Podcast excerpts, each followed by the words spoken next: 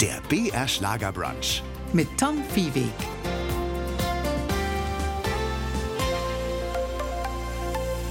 Grüß Sie. Niemand kann auf dem YouTube-Kanal des Bayerischen Rundfunks so verständlich, kompetent und angenehm klingend zugleich erklären, wie digitales Fernsehen und digitales Radio funktionieren, wie Caro Matzko, auf die ich mich heute in unserem BR Schlagerbrunch auf DAB Plus besonders freue.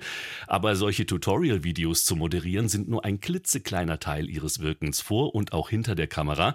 Natürlich kennen viele Caro Matzko als kluge, witzige, schlagfertige Barfrau aus der Personality-Show Ringelstädter im BR Fernsehen, die sie mitmoderiert hat und wo sie auch in der Redaktion mitarbeitet. Aber seit Ende Juni ist es ja amtlich, Ringelstädter macht Pause und damit auch Caro Matzko, zumindest im Fernsehen. Diesmal ein bisschen länger als sonst. Caro, was ist der Grund? Ach, es gibt ganz viele Gründe für die Pause. Zunächst einmal, dass wir, glaube ich, das Gefühl hatten, dass eine Pause uns gut tun würde und dem Publikum vielleicht auch, weil ich glaube, wir wollen nicht an den Punkt kommen, da spreche ich, glaube ich, auch für den Hannes, dass die sagen, oh Gott, ich kann die beiden Gesichter überhaupt nicht mehr sehen. Insofern ist es wie in jeder langen Beziehung, die wir auch mit unserem Publikum haben, willst was gelten, mach dich selten. Ihre Leidenschaft für das Hörspiel hat Caro Matzko nach dem Abitur zum Radio gebracht. So kann man es nachlesen. Dem Zündfunk und dem Talk auf Bayern 2. Bei uns im Hörfunk ist sie treu geblieben, trotz ihrer Fernsehpräsenz mit Jugend- und Wissensformaten, zum Beispiel Gesundheit, Planet Wissen und natürlich mit Ringelstädter. Und viele Medienschaffende, die bleiben ja ihr Leben lang einem Gewerk immer treu. So war es zumindest bis vor wenigen Jahren. Welche Welt liegt dir da mehr? Also, ich glaube, ich bin vor allen Dingen ich selbst, wenn ich im Hörfunk bin, Mhm. beziehungsweise in diesem Podcast, den ich für sechs Folgen zumindest jetzt mal machen darf. Da erfährt man, glaube ich, sehr viel von dem, wer ich bin, weil das ist so meine kleine Personality-Show. Und da ich vom Hörfunk komme und ein völlig audiophiler Mensch bin, weil ich einfach das gesprochene Wort gerne mag und weil ich es mag eigentlich, dass Menschen nur danach beurteilt werden, dass sie freundlich sind und was sie sagen und nicht so sehr, wie sie aussehen. Deswegen liegt mir einfach dieses Hören total. Und ich liebe es, jeden Abend mache ich das, gehe ich ins Bett und mache die Augen zu und höre mir was an. Ich kann nicht besser runterkommen. Also ich bin einfach ein Audiomensch. Ich höre gerne. Vor dem Mikrofon hast du unlängst mal gesagt, deine Chefs würden über dich sagen, Caro Matzko hat kein Profil oder, oder zu wenig Profil. Kein eindeutiges Kein Profil. eindeutiges Profil. Ja. Ähm, aber das Gegenteil davon wäre doch gleich wieder diese Schublade. Also eindeutiges Profil, Caro Matzko, Schublade zu. Man kann es auch anders sehen. Also die Süddeutsche Zeitung hat über mich geschrieben, ich sei eine Allzweckwaffe. So kann man das ja auch sehen. Das sind die korrespondierenden Röhren dann so quasi. Ich mache einfach total gern viele unterschiedliche Sachen. Mhm. Und ich mache die einfach gern alle gut, weil es mir alles am Herz liegt. Und ich möchte mich da nicht festlegen und entscheiden. Ich finde das alles wichtig. Ich finde Unterhaltung wichtig. Ich finde Wissenschaftskommunikation wichtig.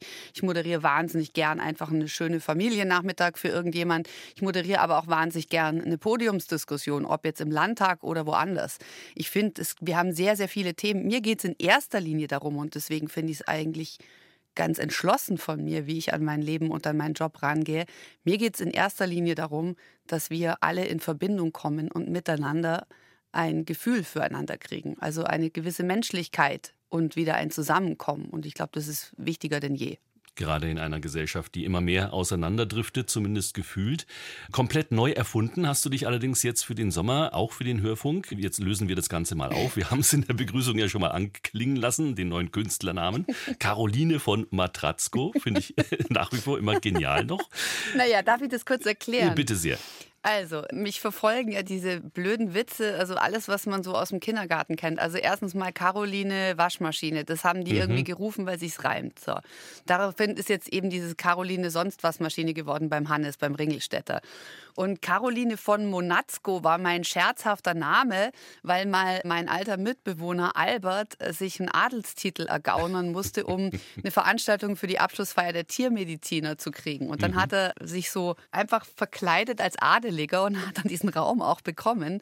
Und ich fand es so lustig und deswegen war er dann eben der Herr von so und so und ich war Caroline von Monatzko.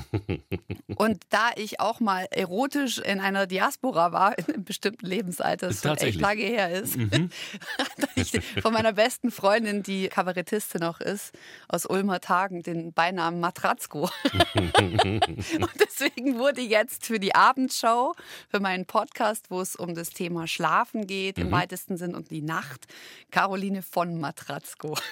Eine Kunstfigur mit biografischem Ansatz. Geplant sind jetzt sechs Episoden gewesen. Wie viele sind schon gelaufen? Ich habe jetzt drei gemacht. Die kann Aha. man auch alle noch gerne nachhören in der ARD Audiothek. Ich würde auch gerne sagen, überall, wo es Podcasts gibt, das geht aber aus rechtlichen Gründen nicht, weil eben Musik auch, ich begreife ja auch Popmusik als Inhalt und als Kulturprodukt und deswegen geht es auch sehr viel um Musik.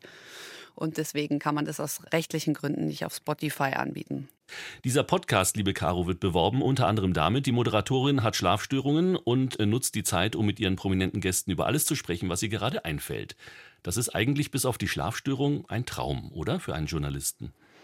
Das ist richtig, ja, weil ich mag ja genau wie ihr ein längeres Gespräch ganz gern und mir ging es einfach darum, dass ich irgendwann tatsächlich festgestellt habe, dass mir die Nacht abhanden gekommen ist. Also ich habe mich mit zunehmendem Alter wirklich zu einer chronobiologischen Lerche entwickelt und habe die Eule irgendwann verloren, die Nachteule, was eigentlich so schade ist, weil die Nacht ja mal, zumindest früher, einem so einen großen Freiraum gegeben hat, sich anders zu erfinden. Hm. Ja, also, der Tag war dir früher lästig, hast du gesagt. Ja, der Tag war halt so das, was man machen muss, um sein Tagwerk zu verrichten. Hm. Und aber die richtige Gaudi, die war in der Nacht real. Und das ist mir natürlich als Mutter auch verloren gegangen und als Hundemutter auch, weil ich muss ja. Frühaufsteher. Jetzt, ja, der Hund muss raus, äh, das Kind muss raus und je älter man wird, desto früher geht man irgendwie ins Bett. Also das ist ja aber auch wiederum was Schönes, dass man dann irgendwann mit über 40 sagen kann, oh, schon halb zehn, na, dann legen wir uns hin. Aber es ist wirklich ein bisschen uninspiriert und auf Dauer ist es dann nur noch Tagwerk und mhm. das wollte ich mir jetzt irgendwie zurückholen. Also die Abendshow, kulturelle Ertüchtigung in der Finsternis sozusagen. Hört man dann auch besser zu, wenn es draußen dunkel ist? Na, ich mag grundsätzlich die Nacht gern, wenn überall die Fenster zugehen oder ich hasse ja Jalousien, aber die meisten lieben das irgendwie anscheinend. Zumindest da, wo ich wohne, dann gehen die Jalousien runter und dann ist man so mhm. der Hund erschreckt sich dann immer. Oder ist man so ein bisschen für sich und es sind sehr viele Reize gehen flöten. Also ich kann mich besser konzentrieren und ganz ehrlich am Abend dann mache ich mir gerne eine Flasche Wein auf, dann trinke ich ein Glas Wein oder dann lese ich gerne ein Buch oder dann höre ich Musik und oder ich schaue mir irgendwas Schönes an und dann passieren ja die Dinge, die das Leben entbanalisieren. Das ist so mein Lieblingsverb, weil es ist doch so ein Privileg und es ist so wunderbar, wenn man Zeit mit Kunst im weitesten Sinn verbringen kann oder mit einem guten Gespräch oder wenn man sich überhaupt Zeit nehmen kann, um irgendetwas noch in seinem Leben zu erleben, was über das schnöde Tagwerk hinausgeht. Jetzt könnte man natürlich sagen, abends, das ist äh, schon so, dass da dunkel ist und man Zeit hat, aber dass da vielleicht recht wenig Menschen Radio hören, oder? Die Primetime, wie man so sagt, ist doch am Morgen im Radio. Ja, natürlich, aber zur Primetime will man, glaube ich, die Abendshow nicht hören. Die Abendshow ist ja das, es ist die Zitrone neben dem Schnitzel. es ist die Preiselbeere oder die feucht glänzende Kirsche auf der Torte. Mm. Also es ist einfach das Dessert. Und das kann man sich aber auch dank der ARD Audiothek ja tagsüber einfach mhm, mal reinpfeifen stimmt. oder am Wochenende. Also je nachdem, wann man in Stimmung ist oder man kann es mitnehmen, wenn man mit dem Hund den schönen Abendspaziergang macht. Das kann man überall als Audiothek mitnehmen und das ist ja das Schöne oder für eine längere Autofahrt. Ich freue mich über jede Hörerin und jeden Hörer, die sich das antun, weil das ist wirklich irre subjektiv und auf eine Weise wahnsinnig privat. Und Caroline von Matratzko sendet da quasi aus ihrem Bettchen heraus. Ähm, du garnierst es mit Musik, auch mit Poesie. Mhm. Das Betthupferl, das war ja seit Jahrzehnten der Radioeinstieg in die Nacht, im Bayerischen Rundfunk zumindest. Ist es auch etwas, was man gerne mal wieder hört, wenn man äh, Kinder hat? Mhm. Ich bin großer Betthupferl-Fan. Also ist es einfach ein irre schönes Format und ich erinnere mich dann, ich glaube Ilse Neubauer war es oder auch mal Senta Berger, die dann diese Abschlussworte sprechen dürfen. So und jetzt quasi Augen mhm. zu, gute Nacht.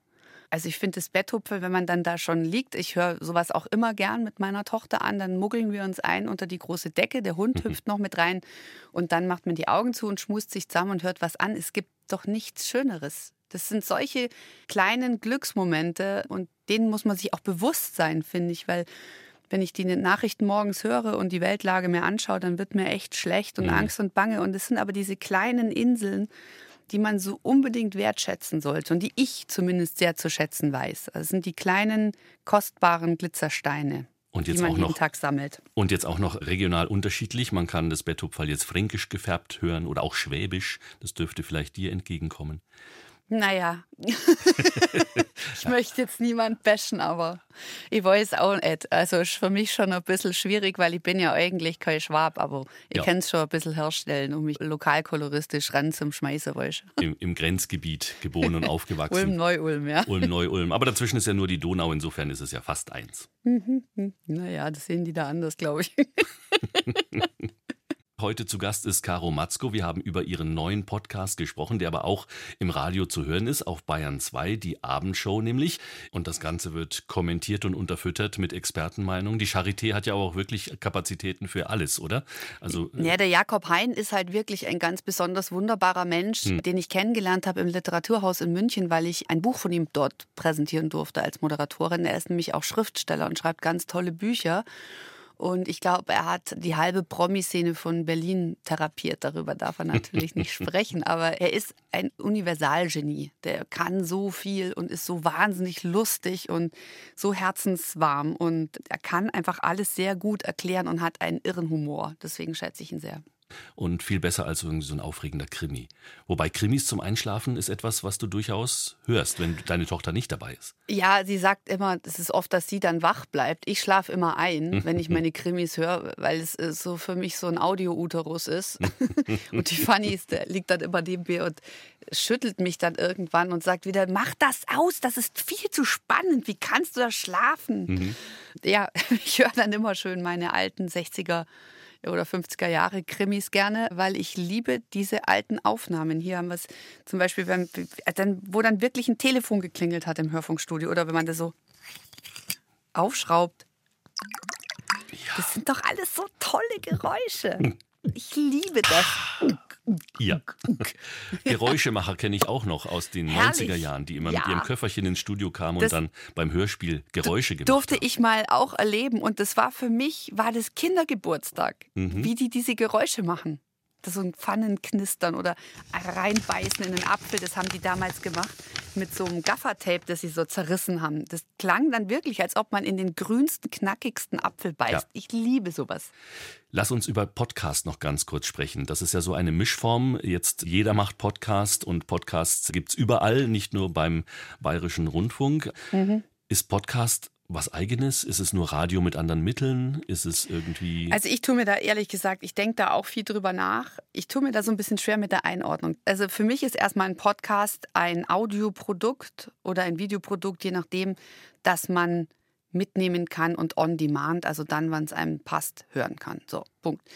Und dann hat sich ja aber für den Podcast so ein eigenes Style-Format so ein bisschen gebildet. Es gibt den sogenannten Laber-Podcast, wo dann Leute einfach offensichtlich ohne redaktionelle Betreuung drauf loslabern. Und dann ist das sehr privat und es ist so ein bisschen, als ob man sie belauscht und ob man irgendwo hineingeht. Und das kann ja auch sehr unterhaltsam sein als ob man mit jemand so am Tisch sitzt und irgendwie abends den volltrunkenen Zustand miterleben darf. Mhm. Wenn ich die Person mag, dann interessiert mich das vielleicht auch.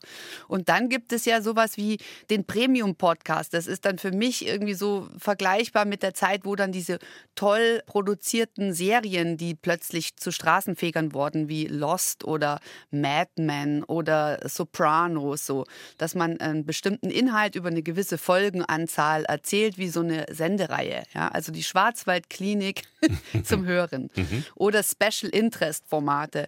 Aber ansonsten, ich glaube, der Hörfunk ist nach wie vor mehr denn je der parasoziale Begleiter, so habe ich es im Studium gelernt, also der Freund der einen oder die Freundin, die einen durch den Tag begleitet. Ich schalte das an und dann höre ich den ganzen Tag Bär Schlager, dann denke ich, ach, guck mal, die sind nett und dann kommt Howard Carpendale, hello again und dann freue ich mich, ja.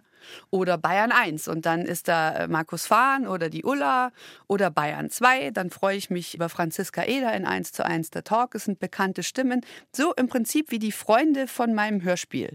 Sind bekannte Stimmen, die mich begleiten. Und der Podcast ist halt, glaube ich, entweder bin ich interessiert für ein bestimmtes Thema oder ich mag die Leute und dann höre ich mir auch jeden Furz von denen an und denke mir, geil, lustig. Also deswegen, ich glaube, das ist so Special Interest, aber ich würde deswegen nicht die Macht und die Relevanz des Hörfunksenders und des guten alten Linearprogramms sollten wir nicht vernachlässigen. Ich finde, das ist ganz, ganz wichtig für alles. Im Radio war auf Bayern 2 zumindest auch dieses Jahr wieder gut Gelegenheit, mit Menschen zu sprechen, die wirklich was zu sagen haben. Und zwar mal wieder so Radio vor Ort. Also raus aus dem Studio, eins zu eins der Talk zum Beispiel, wo du ja auch moderierst und dich mit Menschen unterhältst in die Regionen Bayern hineingehen, also bis nach Oberfranken rauf, bis in die äußersten Winkel. Was war das Spannende daran? Ach, ich finde es so toll, in die Lebenswelt dieser Menschen einzutauchen, für die wir senden dürfen. Mhm. Ich möchte es nicht vom Elfenbeinturm aus machen. Ich bin einfach echt gern draußen und rede mit denen, was die interessiert. Und ich liebe es, ein Gespräch zu führen, wenn da Leute sitzen. Und für mich war es wirklich in der Fußgängerzone auch die Herausforderung, wenn du dann da sitzt und ein Gespräch führst, dass die Leute auch stehen bleiben. Und dann lachen die manchmal auch. Und das ist einfach was Energetisches. Mhm. Du kriegst eine Energie direkt zurück. Und du musst dir aber auch reingeben. Ich finde das ganz gesund, sollten wir alle dauernd machen eigentlich. Das stimmt. Du bist als ähm, Moderatorin tätig, aber eben auch als Redakteurin, auch hinter dem Mikrofon, hinter der Kamera. Wie muss man sich das als Laie vorstellen? So eine Sendung, die man vorbereitet oder eine ganze Reihe von Gesprächen, die außerhalb des Studios produziert werden, sucht man sich dann auch die Gesprächspartner selber aus oder wird einem das einfach zugewiesen? In dem Fall war es ein ganzes riesiges Team bei Bayern 2, die dahinter waren und die da gesucht haben, äh, wer da Zeit hat. Es muss ja da so viel, müssen ja da sein, die müssen auch Zeit haben, die müssen Lust dazu haben. Also es ist auch bei Ringelstedt Newsletter, wo ich ja auch redaktionell und als Gästeredakteurin mitarbeite, das kann sich irgendwie keiner vorstellen, mhm. dass, was das heißt, da jede Woche auch zwei Leute sitzen zu haben. Dass die Paarung auch stimmt, dass die Zeit haben, dass die Lust haben. Und ja, also ich bin da recht akribisch, ehrlich gesagt. Also ich schätze das gute Vorgespräch, weil nur jetzt im, im, Internet recherchieren oder andere Artikel mal querlesen, das ist ganz interessant, mhm. aber man muss sich schon mit dem Schaffen wirklich auseinandersetzen und dann hast du ja erstmal nur die Oberfläche. Also was macht jemand? Dann weißt du noch nicht, wie fühlt jemand, wann war jemand traurig, was sind eigentlich die Themen für diese Person und vor allen Dingen, was hat diese Person und ihr Leben mit dem Leben der Hörerinnen und Hörer zu tun mhm. Oder der Zuschauerinnen und Zuschauer. Also die Relevanz auch hier zu schaffen, warum kann ich von dieser Person was mitnehmen, was interessiert mich, was berührt mich, was bringt mich zum Lachen. Wenn es irgendwie geht, möchte ich mit den Gästen vorher immer telefonieren und wenn es mhm. so eine Viertelstunde ist. Mhm. Und die Gäste dürfen dann aber nicht das Gefühl haben, dass sie alles schon erzählt haben und dann quasi, wenn es zur Sendung kommt, dann sagen, ja, wie, wie ich Ihnen schon erzählt habe. Ja, genau, aber deswegen war es jetzt, also bei Bayern 2 und bei den die zwei vor Ort, war mhm. es so, dass jemand anders das gemacht hat und mich dann gebrieft hat. Und bei Ringelstädter ist es andersrum, dass äh, ich mit den Leuten rede und dann den Hannes briefe mhm. und sage, das wäre ein Thema. Und auch einfach mal die Fakten wieder checke. Also die Zeit nehme ich mir dann gerne zumindest grob zu wissen, wie was zusammenhängt und nicht aus dem Zusammenhang raus. Also ich finde, journalistische Qualität ist ein Pfund, mit dem wir wuchern sollten. Das ist richtig. Ringelstädter haben wir jetzt schon mehrfach erwähnt, in einer Zeit danach und auch wieder davor. Die mhm. Kultshow macht gerade Pause. Der Kopf und die Gedanken sind aber wahrscheinlich in der schnelllebigen Medienwelt schon wieder in der Zukunft unterwegs. Gleichzeitig blicken wir aber zurück, in dem Fall jetzt in die Folgen von Ringelstädter Spezial, wo nochmal Denk- und Merkwürdiges aus den, mhm. wie viel waren es? 220 Folgen jetzt ich glaub, insgesamt? 220 waren es ja. jetzt, ja, sieben Jahre. Mhm. Wie leicht oder schwer war es da, solche Highlights rauszusuchen? Oh, also tut mir der Redakteur, der Michael, der das gemacht hat, schon ein bisschen leid. es waren ja nur Highlights. So, also, das hat schon ganz schön viel gucken müssen jetzt, mhm. so der Michi. Wir haben natürlich auch Dinge, die uns in Erinnerung geblieben sind. Die erste Frage von unserem Chefredakteur Michael Köppel war, an was erinnert ihr euch am liebsten? welche Leute sind euch in Erinnerung geblieben? Hm. Und dann ist es beim Hannes mitunter was ganz anderes als bei mir. Für mich ist einer der zentralsten Erinnerungen an diese sieben Jahre wirklich diese Sendung, als wir zum ersten Mal Corona-bedingt kein Publikum mehr haben durften. Mhm. Und dann hat der Hannes mit dem Stefan Zinner zusammen One von U2 gesungen. Und ich saß auf der Tribüne und es einte uns alle dieses Gefühl, hier passiert gerade was und wir wissen nicht, wohin das führt. Und ich habe so weinen müssen, so geheult und habe mir gedacht, hoffentlich sieht die Kamera das nicht. Mir lief so die Soße aus den Augen, hm. weil ich so Angst hatte. Aber das war ein ganz berührender Moment. Also echt schön. Diese, dann auch wieder als Publikum wieder da, weil wir haben uns so krass gefreut, weil es doch was ganz anderes ist. Wir haben so eine Gaudi mit dem Publikum. Es ist echt so super. Ich liebe es, ich freue mich schon wieder. Sie hören den BR Schlager Brunch mit Tom Viehweg und heute begleitet mich Moderatorin und Journalistin Caro Matzko durch den Vormittag. Buchautorin ist sie ja auch, darüber werden wir in der zweiten Stunde noch etwas ausführlicher sprechen dürfen und man sagt ja oft, Autorinnen müssen es gut mit sich selber aushalten können, müssen oft auch ihren Tagesablauf dann in diesen Schreibphasen selber strukturieren, sich manchmal auch zum Hinsetzen fast zwingen. Jetzt sind wir jetzt äh, sonntags unterwegs an unserem Vormittag. Hast du vielleicht auch so Morgenrituale, mit denen du in der Schreibphase so in den Tag hinein startest, damit du am Abend zwei Seiten geschrieben hast? Das klingt jetzt, als ob ich dauernd äh, also als Romanziöse unterwegs wäre. Ich schreibe eigentlich in erster Linie jetzt, also ich habe dieses Buch, sei es egal, zusammen mit Tanja Marvo geschrieben aus einem wirklich persönlichen Anliegen heraus und aus meiner Geschichte. Mhm. Es ist mir ein Anliegen und ich halte ja auch zu dem Thema Essstörungen und mentale Gesundheit Vorträge immer wieder und möchte da auch als Mutter andere Familien stark machen und ermutigen, weil mhm. Essstörungen einfach auch Corona-bedingt ein Riesenproblem geworden sind, mehr denn je. Und sich da einfach, viele einfach da noch davor sitzen, uns nicht verstehen, woher es kommt. Insofern, ja, Rituale hast du gefragt. Wenn ich schreibe, was ja zum Job dazugehört, das Ritual ist immer dasselbe. Erstmal, erstmal kommt das Kind ins Bett, egal wann, und dann der Hund und dann gibt es für alle Kekse. das ist unser Ritual. Damit beginnt jeder Tag. Und Kind wie Hund bestehen sehr darauf. Das ist ein schönes Ritual, das funktioniert vermutlich auch. Und auf die berühmte einsame Insel, fernab von allem, auf der man mal Zeit verbringen kann, vielleicht, wenn es passt. Welches Buch oder welches Hörbuch müsste da auf jeden Fall mit dabei sein? Also ich lese gerade ein ganz wunderbares Buch von einem Neurowissenschaftler, einem amerikanischen, das heißt Warum wir schlafen. Und das würde ich auf jeden Fall mitnehmen dann würde ich den Roman Fleischmann steckt in Schwierigkeiten mitnehmen, weil das ein fulminanter Roman ist über Ehe und was wir von Ehe und Liebe erwarten. Mhm. Und dann habe ich noch ein ganz tolles Buch, das hat mir mein Englischlehrer empfohlen. Das liegt auch noch auf meinem Stapel, das heißt The Psychology of Money ich kann nämlich mit Geld überhaupt nicht umgehen, aber deswegen hat er mir das Buch empfohlen. Also die würde ich auf jeden Fall mitnehmen, die drei. Literaturtipps jetzt auch vielleicht für die Herbstzeit von mhm. Caro Matzko, exklusiv hier bei uns im BR Schlager Brunch.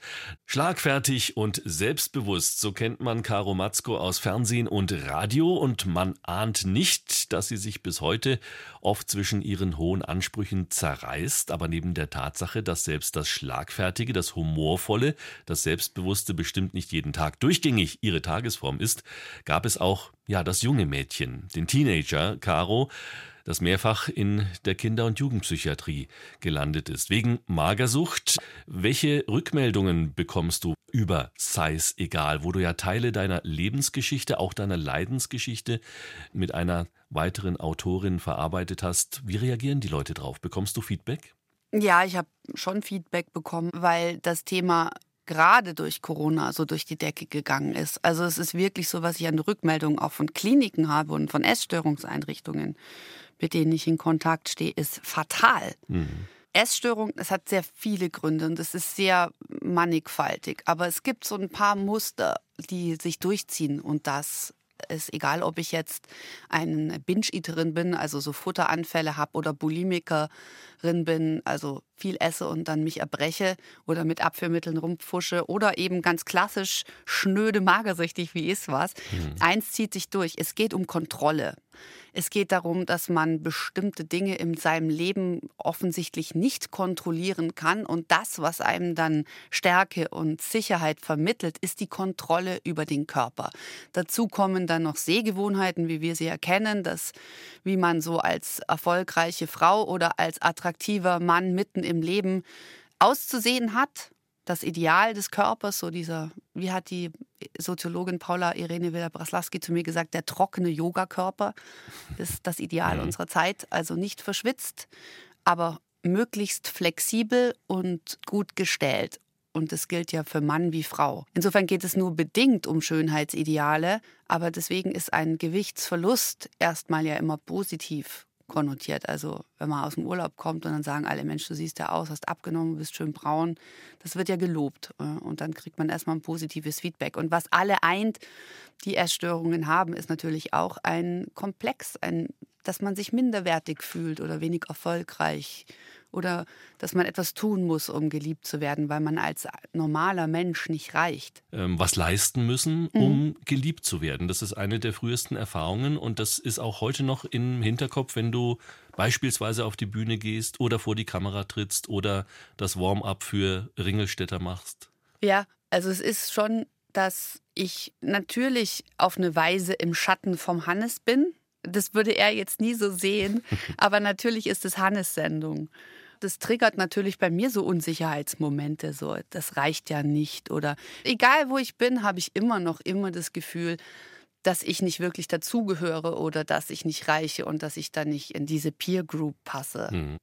Und ich bin jetzt mittlerweile an dem Punkt, ich bin es fast leid, ehrlich gesagt. Und wenn ich jetzt keinen Bock hätte, das mit dem Hannes zu machen, dann würde ich es halt nicht machen. Also mhm. keiner zwingt mich ja da rein oder schießt mir zwischen die Haxen und sagt, los, Caroline von Matratzko, geh hinein in den Zirkus Maximus mit dem Niederbayern. Nein, ich mache das gerne und ich lasse dem Hannes Ringelstädter auch seine verdammt nochmal so hart erarbeitete Bühne. Es ist seine Show und der Mann verdient die, weil er ist großartig und er kann ganz viel und ich liebe ihn heiß. Mhm auf eine völlig unerotische Art und Weise. Nein, ich will verstehen uns wirklich gut und er soll das machen. Der Punkt, alle, die mich immer bemitleiden, ja, warum darf die Frau da nichts sagen? Ja, Mann, ey, dann gibt mir halt noch eine eigene Show, dann kann ich mehr sagen. Ja. Aber Eben, muss Appell ich auch nicht, ich habe ja genügend zu tun. Haben also wir ich, gehört, ja. Ich kann, ich, kann, ich habe echt gut zu tun und ich habe meine Bühnen, wenn ich sie brauche. Ich lasse gerne andere Leute glitzern, weil es gibt viele tolle Menschen. Eine professionelle Liebesbeziehung, hat Hannes mal gesagt, als er beschreiben sollte, wie ihr beiden da zusammenwirkt. Das ist aber süß. Ja. Kannte ich noch gar nicht. er kann auch nicht mit dir streiten. Das hat er auch gesagt. Das hat er gesagt, ja, weil er sagt, in dem Moment, wenn er mich dann da, also er ist natürlich oft auch mal sauer, das bleibt er nicht aus, das ist auch mal kracht. Aber dann schaut er mich immer an und dann struggle ich auch immer und erkläre dann und dann will er auch mich sofort wieder verstehen. Und er hat gesagt, in dem Moment, wo er mich verstehen will oder dann natürlich auch versteht, weil der ist so krass empathisch, merkt man nicht immer, aber der liest in mir wie in einem offenen Buch und dann kann er nicht sauer sein. Das nervt ihn, glaube ich, manchmal. Mhm. Warum fällt es vor allem Frauen so schwer, sich den jeweils aktuellen Idealen der Schönheit zu widersetzen und die eigene Attraktivität zu erkennen? Mit diesem Thema unter anderem befasst sich das Buch Sei's egal. Caro Matzko hat es geschrieben, zusammen mit Tanja Marfo. Zwei völlig unterschiedliche Frauen, die Caro, wie als Autorinnen zusammengekommen sind, auch über die Radioarbeit ursprünglich? Nein, über Dreharbeit. Tanja war damals als Maskenbildnerin tätig und hatte die Aufgabe, aus meinen Haaren Locken zu drehen jeden Morgen. Und das ist zeitaufwendig und ich habe auch schon mal den Satz gehört, ich hasse deine Haare. Mhm aber so sind wir zusammengekommen und sie war damals noch ein komplett anderer Mensch. Also ihr ging es nicht gut, sie war in einer unglücklichen Ehe, sie äh, war Mutter geworden, sie hat seit ihrer Kindheit immer gehört, dass sie zu viel ist und zu laut. Genau, und sie hat sich gefühlt wie ein Kuckucksei, weil alle in ihrer Familie schlank und eher klein sind und sie ist einfach so ein hanseatisches Schlachtschiff. Die ist über zwei Meter groß und halt einfach ein bisschen breiter. Mhm. Und hat dann angefangen, Diäten zu machen und hat sich so den äh, Stoffwechsel verpfuscht, dass sie wirklich morbid adipös wurde. Also sie hat teilweise über 200 Kilo, 220 Kilo gewogen und mhm. war kreuzunglücklich und ist durch diese Diäten und dieses Hin und Her und dieses sich selbst verachten auch zur Binge-Eaterin geworden. Das heißt, sie hat dann immer, wenn sie mal loslassen wollte und traurig war, dann hat sie sich ganz viel Essen beschafft. Man hortet das. Emotionales Essen? Emo ja, emotional Essen. Also Essen ist für ganz viele von uns emotional. Also wenn man das Belohnungszentrum aktivieren will, das kennen wir. Essen ist was mhm. Emotionales. Nur muss man dann halt gucken, das bis zum gewissen Grad okay nur wenn ich Essen als Bewältigungsstrategie wähle, dann wird es schnell pathologisch. Also wenn ich sage, jetzt bin ich traurig, jetzt esse ich ganz viel. Oder jetzt bin ich, was ich gemacht habe, traurig und dann esse ich jetzt nichts mehr und dann zeige ich euch mal, wie dürr mhm. ich werde. Das ist ja auch, dass man andere bestraft und sich selber. Das mhm. ist so dieses Familienessen, man trifft sich und isst oder das ist ja was, wo, wo Familie auch zelebriert wird. Das ist ja oft auch das Letzte, was bleibt in unserer Welt, dass man sie einmal am Tag zusammenhockt an den Tisch. Und damit der größtmögliche Hebel, seine Eltern eins auszuwischen, ist, wenn man die Nahrung verweigert. Mhm. Das habe ich irgendwann ganz instinktiv gewählt, um meine Grenzen abzustecken. Also wie die Tanja, deswegen haben wir es auch zusammengeschrieben, weil es ist eigentlich egal, darum heißt das Buch ja auch sei es egal. Mhm. Es ist wurscht, ob du dick bist oder dünn, wenn es dann in die Essstörungsrichtung geht. Die Motive, warum man den Weg wählt, mit dem Essen dann das zu handeln und in den Griff zu kriegen für sich, die Gefühle, sind ähnlich. Und die TeenagerInnen sind in dem Fall immer auch Opfer der Umstände oder wie viel trägt die Familie daran auch mit? Also, das ist so ein bisschen der schwarze Peter. Also, wenn man das jetzt immer nur auf Heidi Klum schiebt und die Sehgewohnheiten, nee, das ist nicht der Punkt. Das ist auch zum Teil so. Aber es ist zumindest bei Magersucht ganz oft die Familie im Spiel. Sorry, da müssen alle in Therapie. Mhm. Also man kann nicht sagen, so wie das bei uns so der Fall war, du musst das Problem für dich lösen. Nein, das Problem muss man gemeinsam lösen. Und dann ist auch oft für viele wiederum der nächste schwarze Peter, das ist auch, was ich den Mädchen gesagt habe, es sind ja immer noch mostly Girls, ihr müsst für euch auch entscheiden, ob ihr leben wollt und ob ihr euch davon verabschieden wollt von der Essstörung und ob ihr lernen wollt, ohne Essstörung zu leben und das irgendwie zu ersetzen für euch mhm. und ein anderes Werkzeug zu kriegen, auch wenn sich eure Familienumstände nicht ändern.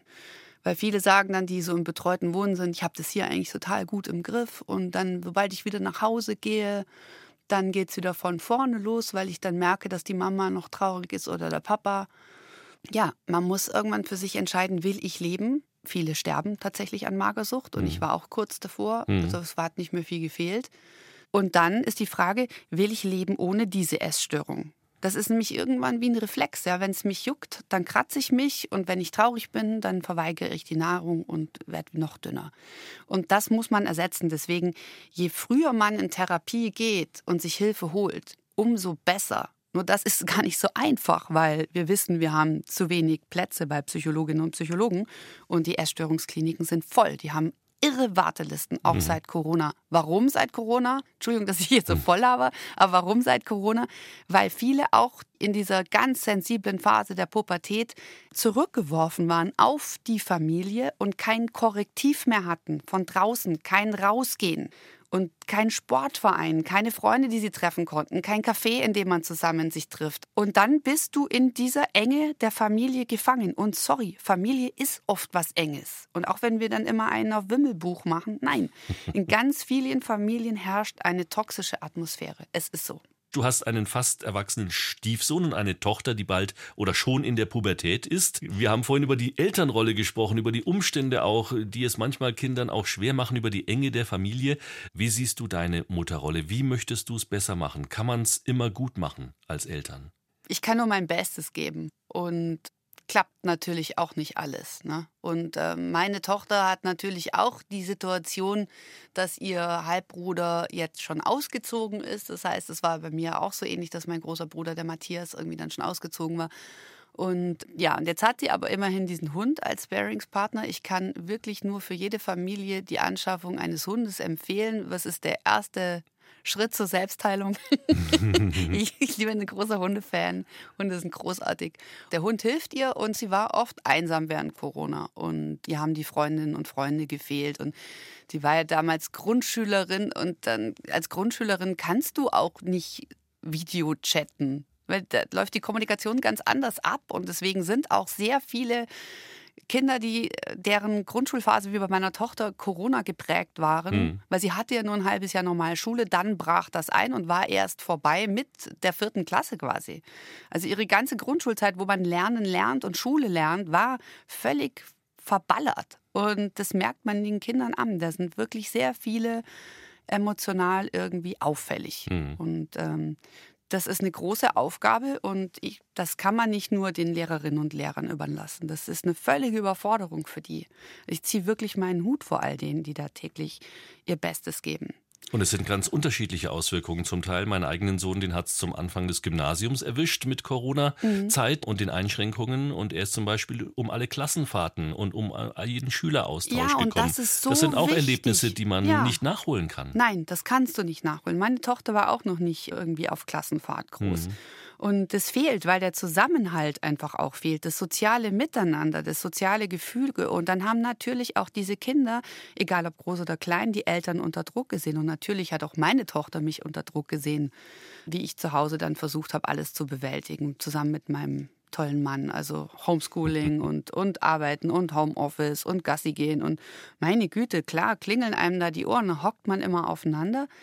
Und das Korrektiv fehlt, wie gesagt. Aber ja, ich versuche mein Bestes zu geben, aber ich schaue mir diese Kinder schon auch an und egal, ob es jetzt mein Großer ist mit 19 oder die Kleine mit 10 und habe da schon echt Bauchschmerzen in vielerlei Hinsicht. Zum einen, was die Welt angeht, in die die hineinwachsen und die großen Challenges, die ihnen da bevorstehen, von Krieg bis Klimawandel, damit umzugehen. Und ich, der Arbeitsmarkt ist auch jetzt wirklich kein Zuckerschlecken. Ich habe da echt viel Sorge, aber ich versuche dennoch möglichst viel Leichtigkeit reinzubringen und möglichst viel Schmarren zu machen mit ihr. Und das gelingt uns eigentlich sehr gut. Mhm. Also wir haben wirklich auch die Mädchentage, nennen wir es, wo wir, sie sagt immer, die, den Tisch auf die Füße legen. das ist wirklich so ein bisschen wie bei Erich Kästner beim absoluten Lieblingsbuch der 35. Mai. Da machen wir wirklich nur Shit und brüllen laut rum und machen Quatsch mit dem Hund und essen Eiscreme zum Frühstück und ähm, vor allen Dingen geht es mir auch darum, ihr ein gesundes Körperbild zu vermitteln. Denn das Mobbing, und das hat auch meine Tochter erlebt, beginnt jetzt schon in der Grundschule. Und mhm. sie hatte mal ein paar Kilo mehr und da ging es schon los. Du bist fett, du bist so fett wie die Weichbodenmatte. Und lauter diese Ausgrenzungen, die dickere Kinder, und davon haben wir mittlerweile einige, erfahren. Und das macht sehr viel mit der Seele. Und mittlerweile mhm. ist mein Kind so dünn geworden, dass ich mir schon wieder anderweitig Probleme mache. Aber ich bin mir darüber im Klaren, dass das natürlich meine Urangst ist und meine Achillesferse und da muss Mutti mit umgehen.